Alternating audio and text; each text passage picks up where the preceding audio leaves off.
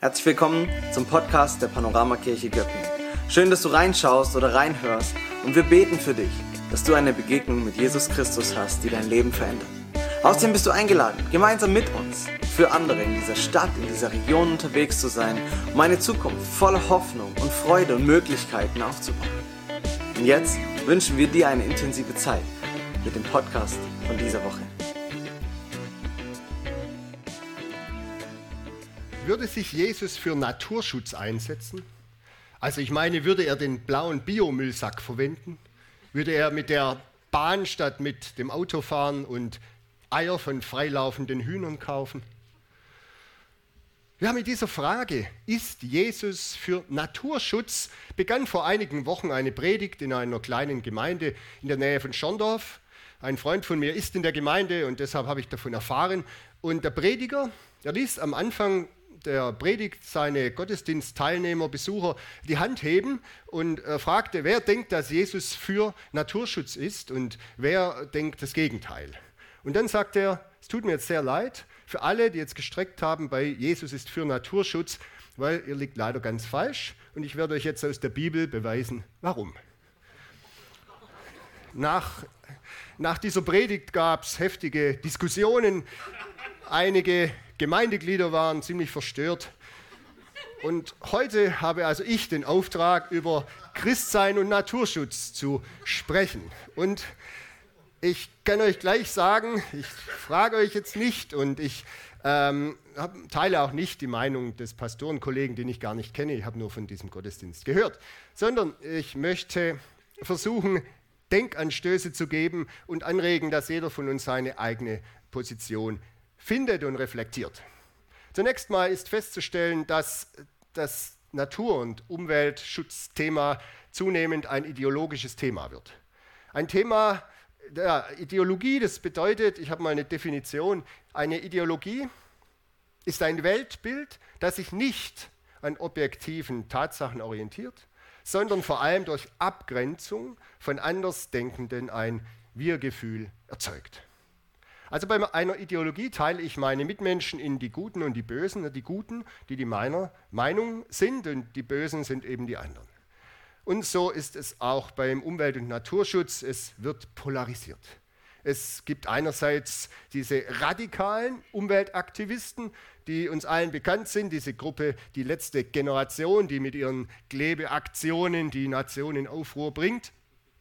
Auf der anderen Seite aber können wir tatsächlich auch Christen treffen in einer Art Endzeitstimmung, die sich fast schon zu freuen scheinen über Umweltzerstörung, weil sie das als die Erfüllung der biblischen Ankündigungen empfinden, die ja schon lange vorausgesagt sind. Und jetzt endlich geht die Welt den Bach runter und dann kommt wahrscheinlich Jesus wieder. Habe ich alles schon gehört?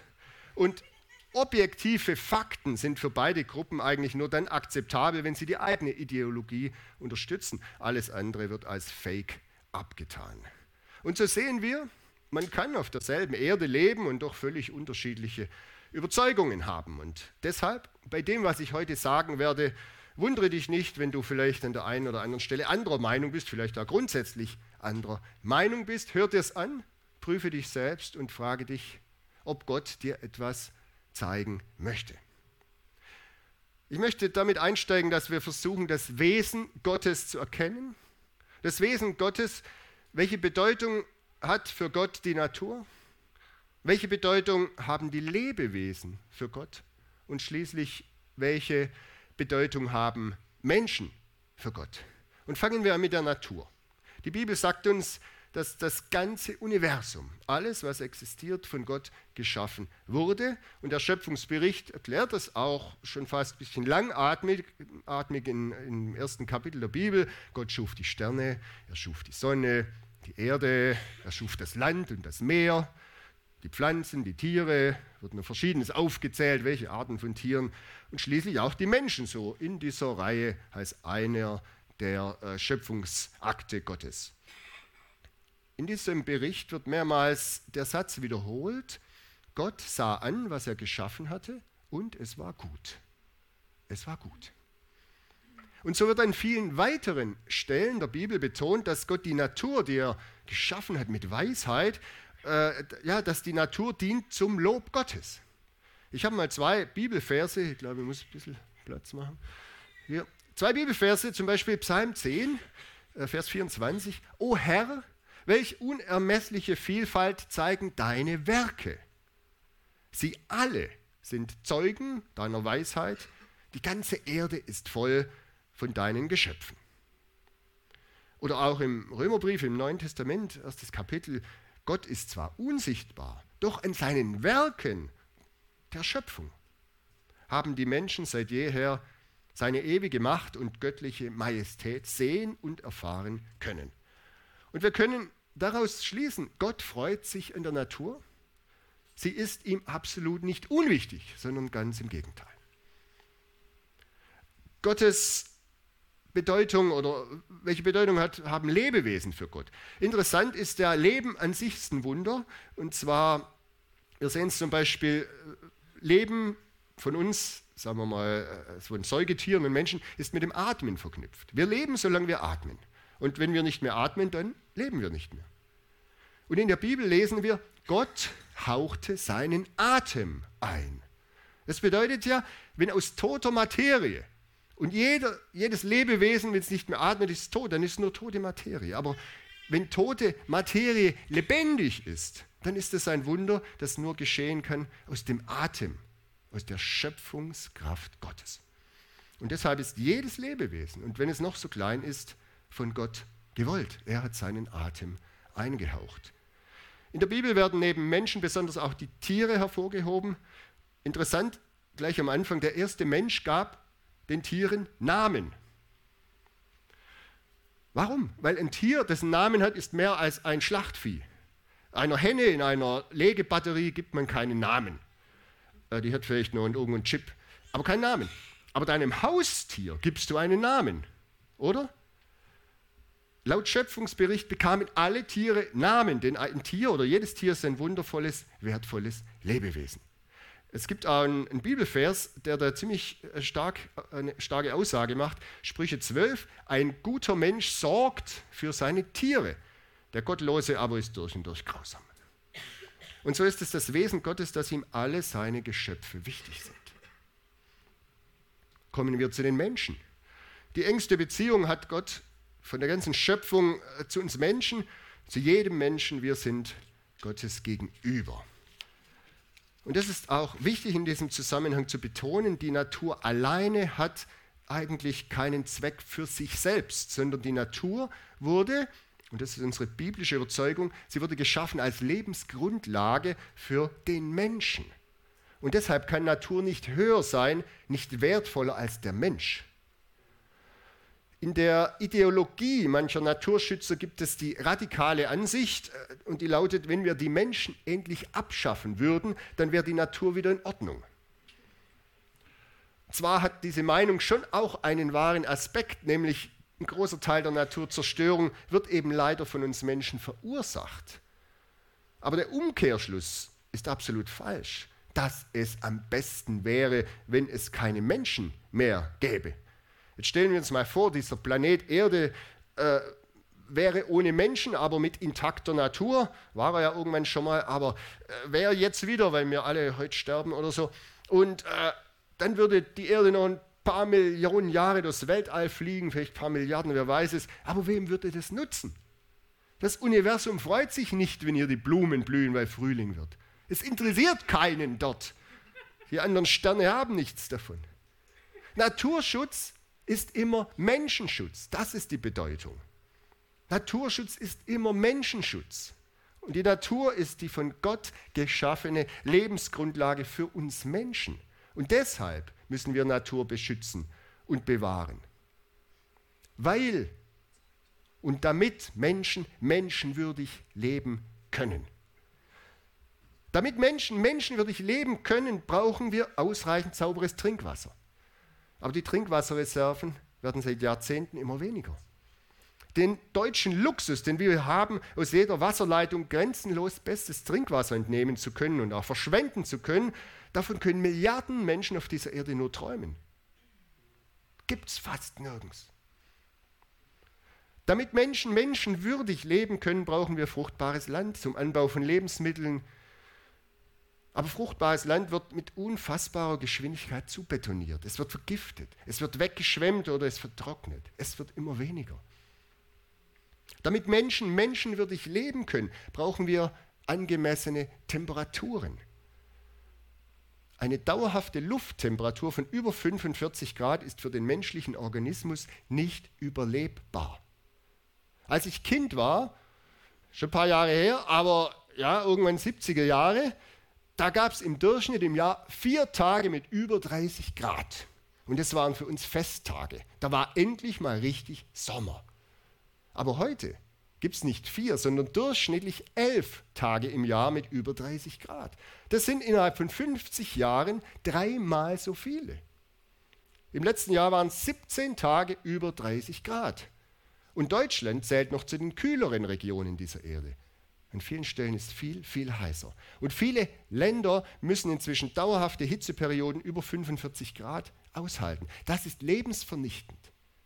Besonders natürlich für die ärmeren Menschen, die sich keine Klimaanlage leisten können, die das aushalten müssen. Das ist lebensvernichtend. Und zuletzt, damit Menschen menschenwürdig leben können, brauchen wir gesunde Pflanzen und Tiere. In jedem Jahr sterben unzählige Tier- und Pflanzenarten aus. Sie sterben aus, weil sie keinen Lebensraum mehr haben, weil sie an Umweltvergiftung zugrunde gehen, weil sie keine Nahrung finden. Es gibt Insektensterben, es gibt Korallensterben, es gibt Fischsterben, alles Mögliche stirbt. Man schätzt, stirbt. Man schätzt, dass jeden Tag, jeden Tag, heute wieder 150 Tierarten aussterben. Das ist eine extreme Gefährdung für unser Ökosystem. Und man muss sagen, das ist menschengemacht. Ja, wäre Jesus für Naturschutz? Oder andersrum gefragt, ist es Jesus wichtig, dass es uns Menschen gut geht? Jesus bezeichnet sich als guten Hirten und einem Hirten ist es wichtig, dass seine Schafe gutes Weideland haben. Und deshalb ist es für Jesus auch wichtig, dass wir Menschen eine möglichst möglichst intakte Natur hier vorfinden, weil wir sie brauchen. Und deshalb ist Jesus bestimmt für Naturschutz, weil er für Menschen ist. Und zweitens, ein guter Hirte sorgt nicht nur für gutes Weideland, ein guter Hirte sorgt auch dafür, dass sich seine Schafe angemessen verhalten.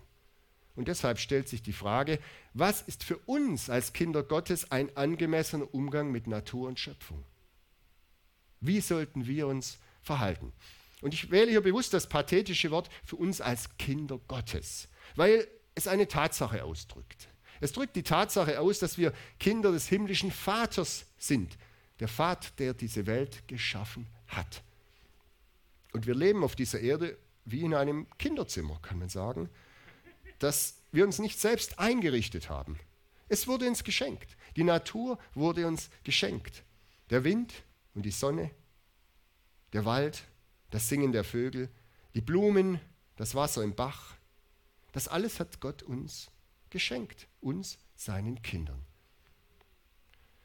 Und ich möchte nun vier Thesen nennen. Vier Thesen, deine Herzenshaltung, ja, vier Thesen für eine angemessene Herzenshaltung im Umgang mit der Natur. Und Merkmal dieser Herzenshaltung ist, es geht um weniger statt um mehr. Viele Aufrufe von uns sind ja auch mehr, tu mehr, mach mehr und so weiter. Hier geht es um weniger. Der tägliche Ruf unserer Konsumgesellschaft lautet auch mehr. Du brauchst mehr, um glücklich zu sein. Du brauchst mehr, weil dir das zusteht. Aber für Kinder Gottes ist ein erfülltes Leben in, hin, in vieler Hinsicht oft ein weniger.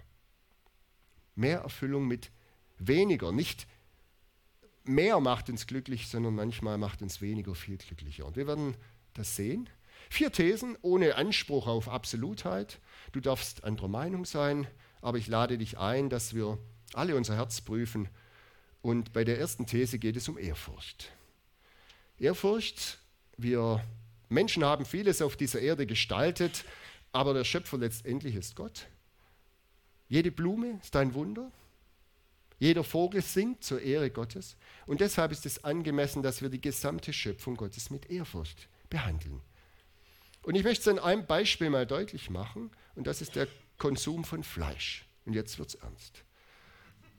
In Deutschland im letzten Jahr wurde wurden statistisch pro Person im Jahr 52 äh, Kilogramm Fleisch gegessen. Das ist fast ein Kilogramm pro Woche. Das heißt, für ein Kind, das praktisch kein Fleisch isst, gibt es durchschnittlich einen Erwachsenen, der über 100 Kilo Fleisch äh, äh, im Jahr, also über 2 Kilo Fleisch in der Woche isst. Okay, ein Kilo Schweinefleisch können wir kaufen beim Discounter heute für etwa 8 Euro. Kilo Schweinefleisch, 8 Euro. Kann man ja ein Kilo in der Woche essen, kann man sich nur leisten. Ist schön günstig. Warum darüber nachdenken? Weil Gott das Tier nicht egal ist, dessen Körperteile für 8 Euro im Kühlregal liegen. Das ist Gott nicht egal. Und jedes Tier, dessen Fleisch wir für diesen Preis essen, musste ein furchtbares Leben erleiden. Wenn wir solches Fleisch essen, dann sollten wir uns auch die Videos anschauen über Schweinemast oder über die Zustände in den Schlachthöfen, um zu wissen, was das Tier erleidet, das wir essen. In der Bibel sagt Gott zu seinen Leuten, zu seinem Volk, 5. Mose, wenn ihr mit einem Ochsen Getreide drescht, dann bindet ihm nicht das Maul zu. Der Ochse damals war ein Nutztier, der war da zum Arbeiten zum Dreschen von Getreide zum Beispiel. Und das war okay für Gott. Aber bei dieser Arbeit, Dreschen von Getreide, ja, das sind ja Körner, wo die dann da zermahlen werden und so, äh, da hat der Ochse selber immer wieder von diesem Getreide gefressen. Und das wollte man verhindern. Da war man auch natürlich ein bisschen habgierig und so. Also hat man dem Ochsen das Maul zugebunden, damit er nicht selber essen kann. Und Gott sagt interessanterweise, tut das nicht. Behandle den Ochsen nicht als Maschine, sondern behandle ihn als einen Teil deines Teams. Und du selbst isst auch vom Getreide. Also lass auch den Ochsen davon essen, der dafür arbeitet. Er soll nicht nur ausgebeutet werden, sondern ebenfalls fressen. Das ist Ehrfurcht vor einem Geschöpf Gottes, vor einem Nutztier. Das Problem ist, 52 Kilo pro Fleisch pro Person und Jahr zu produzieren, ist mit angemessener Tierhaltung absolut nicht möglich. Und deshalb würden der modernen Hochleistungsfleischerzeugung den Tieren jedes Recht auf ein angemessenes Leben entzogen. Ihre natürlichen Bedürfnisse werden ignoriert. Ihr Bewegungsdrang, die Organverfettung, unter der sie leiden, die Gelenkschmerzen, ihre Ängste, das alles wird einfach ignoriert. Eingesperrt, gemästet bis zum Umfallen und teilweise sogar bei lebendigem Leib gehäutet. Unsere Ochsen heute haben ein grauenhaftes Leben. Maul zubinden ist dagegen harmlos. Gut, du kannst argumentieren, dass sich nichts ändern wird, wenn du deinen Fleischkonsum halbieren würdest. Kannst du sagen, wird sich vielleicht auch nichts ändern. Oder du kannst dich fragen, was bedeutet es für mich und für dich, verantwortungsbewusst zu leben? Und ist weniger hier vielleicht wirklich mehr? Besser für das Tier, das Gott geschaffen hat? Weil letztendlich steht ein Tier dahinter, hinter jedem Schnitzel. Und auch noch gesünder für dich selbst. These 1, Ehrfurcht. Als Kinder Gottes wollen wir Tiere und Pflanzen als wertvolle Geschöpfe Gottes behandeln mit Ehrfurcht und Fürsorge. Zweite These, Verantwortung. Gott hat uns die Verantwortung für diese Erde übertragen. Ja, tatsächlich, uns. Wir lesen in der Schöpfungsgeschichte den ersten Auftrag, den Gott uns Menschen gegeben hat. Der lautet, Seid fruchtbar und mehret euch und fülle die Erde. Der Teil ist jetzt gerade nicht im Fokus, aber der zweite Teil. Und machet sie euch untertan, und da steht im Hebräischen das Wort Kabash, und herrschet, im Hebräischen Radar, über die Fische im Meer, über die Vögel unter dem Himmel und über alles Getier, das auf Erden kriecht. Die alte Übersetzung von Martin Luther, wahrscheinlich schon auch ein bisschen erneuert, aber so ungefähr hat Luther es übersetzt. Und wir sehen schon mal, dass Gott den Menschen Verantwortung, uns Menschen Verantwortung gegeben hat für alle Tiere auf der Erde. Verantwortung. Darin eingeschlossen natürlich auch die Pflanzen, weil ohne Pflanzen gibt es auch keine Tiere. So, und Luther hat jetzt zwei Begriffe verwendet, die hören, verwendet, die hören sich super an wie ein Freibrief für totale Diktatur. Ne? Untertan machen und herrschen. Wow. Und im 16. Jahrhundert hat man das so ausgedrückt, aber heute müssen wir nochmal neu darüber nachdenken, welchen Auftrag Gott uns damit gibt.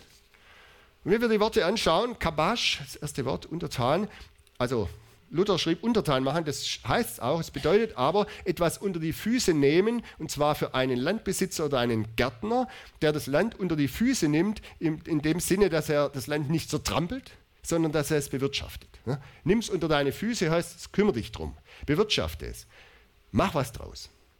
So, unser Auftrag ist es also, die Erde schöner zu machen, die Pflanzen, die Tiere, schöner zu machen, nicht Raubbau in der Natur zu betreiben, nicht kaputt treten, sondern pflegen, bewahren, fördern. Und teilweise tun wir das auch in unserem Land. Sieht schön aus hier draußen, wirklich vieles schön gemacht. Aber der Preis für unseren Lebensstil ist, in anderen Regionen dieser Erde hat die Sache vernichtende Folgen. Da wird radikal viel kaputt gemacht, damit wir hier so leben können. Und der Auftrag heißt Kabash für die ganze Welt, für alle Tiere und Pflanzen segensvoll bewirtschaften. Und das ist nicht das, was wir zurzeit tun. Zweiter Begriff, Radar. Äh, herrschen schreibt Luther auch, das kann man so übersetzen, herrschen, äh, weil es geht um eine Führungs- und Leitungsfunktion, also herrschen im Sinne von leiten. Äh, verwendet auch das schützende und fürsorgliche Umherziehen eines Hirten mit seiner Herde. Klar, der Hirte herrscht über die Herde, aber letztendlich versorgt und pflegt er die Herde. Also praktisch ähnlicher Sinn und in der Summe dein Auftrag. Hier steht dein Auftrag. Du sollst die Lebewesen dieser Erde beschützen, verantwortungsvoll behandeln, fördern, Lebensraum geben und so weiter. Und damit macht doch Gott ein starkes Statement. Ein Statement, wie wir umgehen sollen mit seiner Schöpfung. Ein Auftrag, zu dem gehört es, dass der Auftraggeber irgendwann fragt, warst du ein guter Verwalter?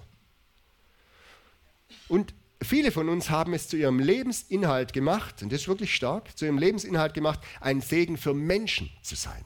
Und das ist gut. Viele von uns wollen leben, um anderen Menschen ein Segen zu sein. Stark. Aber zum Auftrag Gottes gehört es auch, ein Segen für die Natur zu sein. Segensvoll bewirtschaften und bewahren. Und so ist die wesentliche Frage, wie gehen wir um, wenn wir gute Verwalter sein wollen mit den Ressourcen, die uns zur Verfügung stehen oder die wir uns aneignen. Zwei Beispiele, ganz kurz. Verkehr und Wohnen. Beides verbraucht unglaublich viele Ressourcen.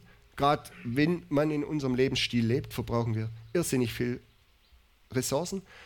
Frage, wie viele Fahrzeuge brauche ich wirklich? Fahrzeuge, die Platz brauchen, die Geld und Zeit beanspruchen und die Ressourcen verbrauchen. Und ja, wir haben in Deutschland so viele Fahrzeuge wie noch nie in der Menschheitsgeschichte. Wie viele brauchen wir wirklich? Und wie viele brauchst du? Und die zweite Frage, Wohnen, könnte ich mit weniger Wohnraum genauso glücklich sein? Und da gibt es natürlich Menschen, die hier sagen, hey, ich habe drei Kinder, wir, ja, wir laufen, wir stolpern ständig übereinander. Alles okay. Ne? Aber es gibt auch andere, die leben immer noch äh, in der gleichen Wohnung, die sie damals mit drei Kindern hatten, aber sind jetzt leider allein oder zu zweit. Und letztendlich, der Wohnraum pro Einwohner hat sich seit 70 Jahren verdoppelt. Ja, vor 70 Jahren hatte man halb so viel äh, Wohnraum in Deutschland pro Person. Heute gibt es auch Menschen, die sehr beengt leben, aber viele haben viel, viel Platz und es braucht unglaublich viele Ressourcen, Baumaterial, Heizung, äh, Instandhaltung. Und natürlich äh, wird ständig neuer Wohnraum gebaut. Jetzt wollen wir da 500.000 neue Wohnungen bauen. Dabei kommen gar nicht so viele Menschen dazu. Unfassbar. Äh, ja, weniger ist mehr manchmal. Und weniger heißt in diesem Fall auch mehr Lebensqualität für Mensch und Natur zu schaffen. Und deshalb heißt die These 2, Verantwortung als Kinder Gottes wollen wir verantwortungsvoll mit der Natur und den Ressourcen dieser Erde umgehen. These 3, Gerechtigkeit. Ich zeige euch ein Bild. Das ist eine Kupfermine in Guatemala. Tagebau nennt man sowas, Bergbau im Tagebau. Ein viel zu positives Wort für das, was damit angerichtet wird. Das Bild sieht nicht schön aus, sind wir uns wahrscheinlich alle einig, aber sieht auch jetzt nicht so schlimm aus. Okay, da haben wahrscheinlich ein paar Indianer gewohnt, die haben ihre Heimat verloren. Shit happens, kommt halt mal vor. Wald wurde gerodet, aber in 100 Jahren ist wieder Gras drüber gewachsen. Dann ist alles wieder gut. Ja? Der viel größere Schaden ist auf diesem Bild gar nicht sichtbar. Erstens, unzählige Straßen und Containersiedlungen da drumherum verursachen viel, viel mehr Zerstörung von Lebensraum, von Natur und Umwelt, als dieses Foto zeigt.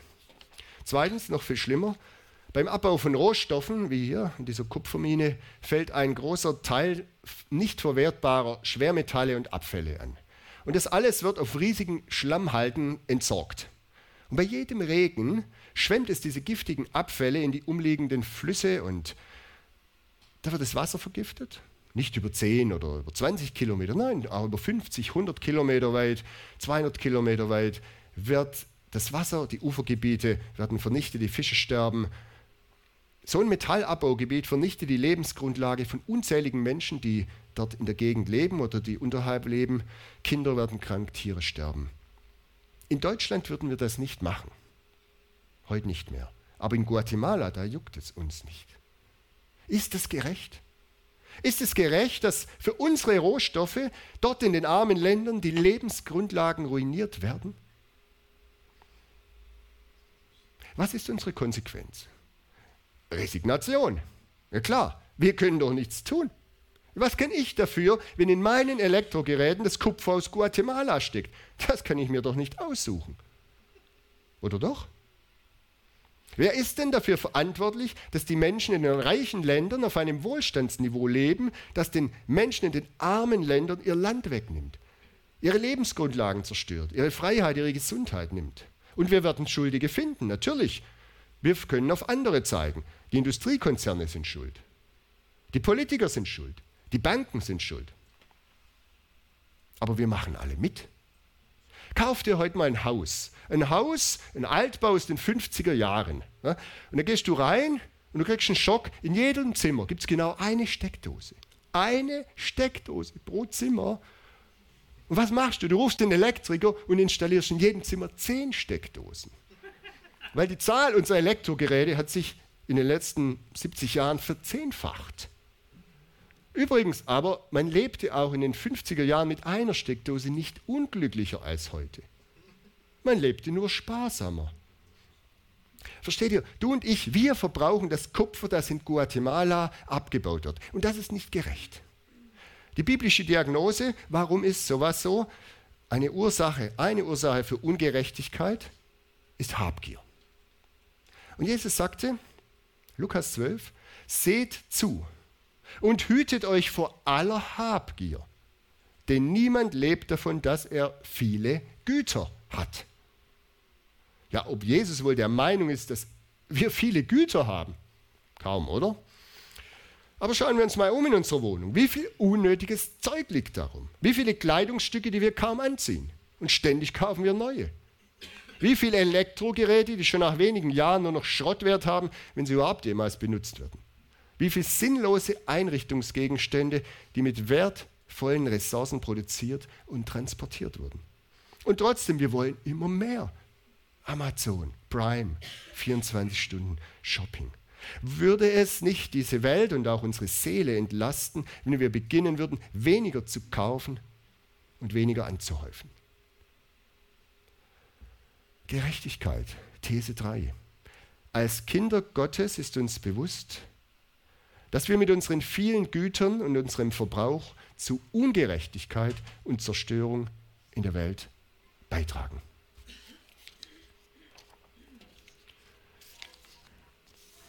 Vierte These, Glaubwürdigkeit.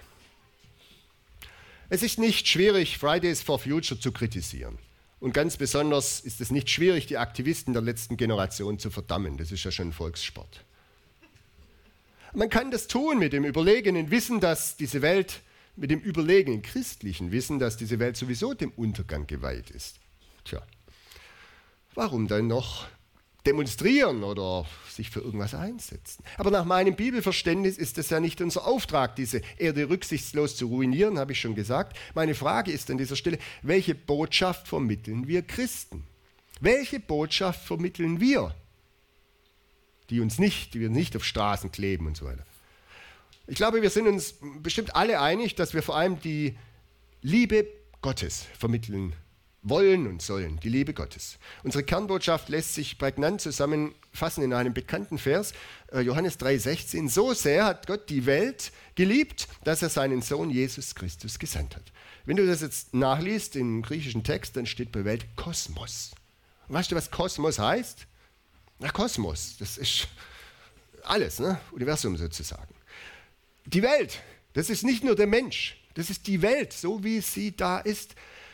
Und da steht, so sehr hat Gott die Welt geliebt. Und wie glaubwürdig sind wir Christen, wenn wir von der Liebe Gottes reden, uns aber der Zustand dieser Erde gleichgültig ist?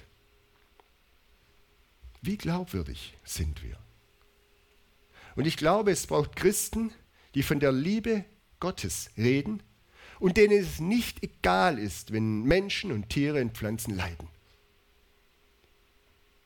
Weil sich das nicht trennen lässt, die Liebe Gottes und das Leid der Natur. Ich glaube, es braucht Christen, die den anderen höher achten als sich selbst. Und zwar nicht nur den anderen hier in der Reihe daneben, sondern auch den anderen in Guatemala und den anderen, der in 50 Jahren hier auch noch einen Wald finden will und auch noch Vögel singen hören will, fruchtbaren Boden und Trinkwasser finden möchte. Unsere Kinder, unsere Enkel, die, die nach uns kommen. Und ich glaube, es braucht Christen, die aus der Liebe zu dieser Welt loslassen und verzichten können.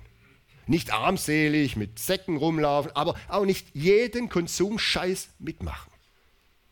Weil weniger mehr für alle ist.